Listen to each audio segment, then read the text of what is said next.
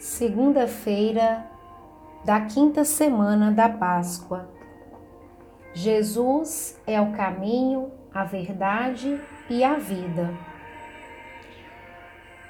Evangelho que vamos rezar está no capítulo 14 de João, versículos 6 a 14.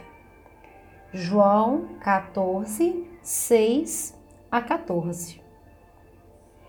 Jesus respondeu: Eu sou o caminho, a verdade e a vida. Ninguém vai ao Pai senão por mim. Se vocês me conhecem, conhecerão também o meu Pai. Desde agora vocês o conhecem e já o viram.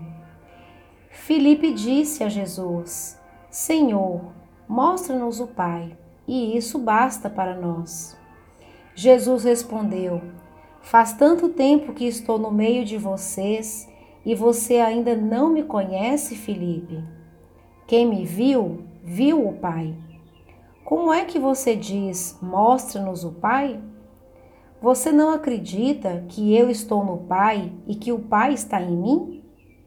As palavras que digo a vocês não as digo por mim mesmo, mas o Pai que permanece em mim, ele é que realiza suas obras. Acreditem em mim. Eu estou no Pai e o Pai está em mim. Acredito, acreditem nisso, ao menos por causa destas obras. Eu garanto a vocês: quem acredita em mim fará as obras que eu faço e fará maiores do que estas, porque eu vou para o Pai. O que vocês pedirem em meu nome, eu farei, para que o Pai seja glorificado no Filho. Se vocês pedirem qualquer coisa em meu nome, eu farei. Palavra da salvação. A graça a ser pedida nessa semana em cada oração é: Senhor Jesus, abre nosso coração, nossa vida para acolhermos a revelação do teu amor, do amor do Pai, do amor do Espírito Santo e para vivermos o teu amor trino e entre nós como irmãos e irmãs. Comentários e pistas para oração. Contexto de tristeza dos discípulos. Jesus procura animá-los. Não fique perturbado o coração de vocês. Acreditem em Deus, acreditem em mim. Existem muitas moradas na casa de meu Pai. Eu vou preparar um lugar para vocês. Eu vou e voltarei para levar vocês comigo. Como está em João 14, do 1 ao 3. Tomé pergunta: Senhor, para onde vais? Como podemos conhecer o caminho? João 14, versículo 5.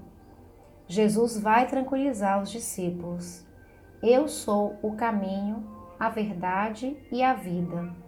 Ninguém vai ao Pai senão por mim. Em João 14, versículo 6.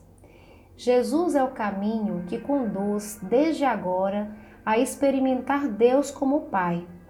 Os outros não são caminhos, são evasões que nos afastam da verdade e da vida. Jesus é o caminho para o Pai, porque Ele é a verdade e a vida. Que verdade Jesus é? É o projeto de salvação de Deus que se realiza em Jesus, porque Jesus é a realização do projeto de salvação. Ele é realmente o caminho que leva ao Pai, a fonte de todo bem. Que vida é Jesus?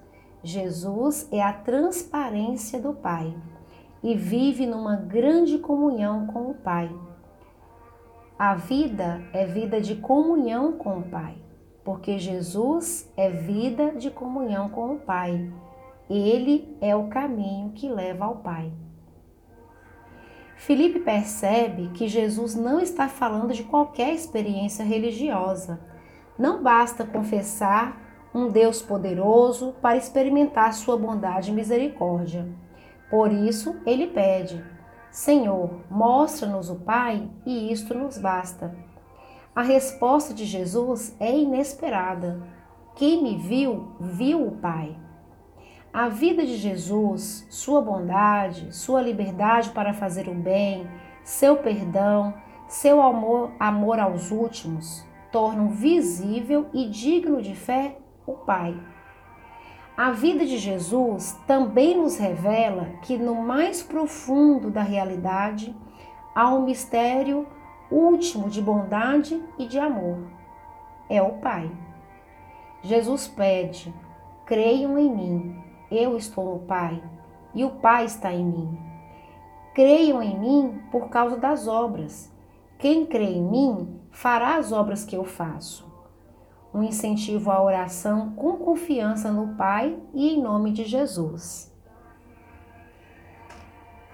Na oração, criar o um ambiente, relaxar, pôr-se na presença de Deus Trino, fazer oração preparatória, ler com fé o texto do Evangelho, pedir a graça.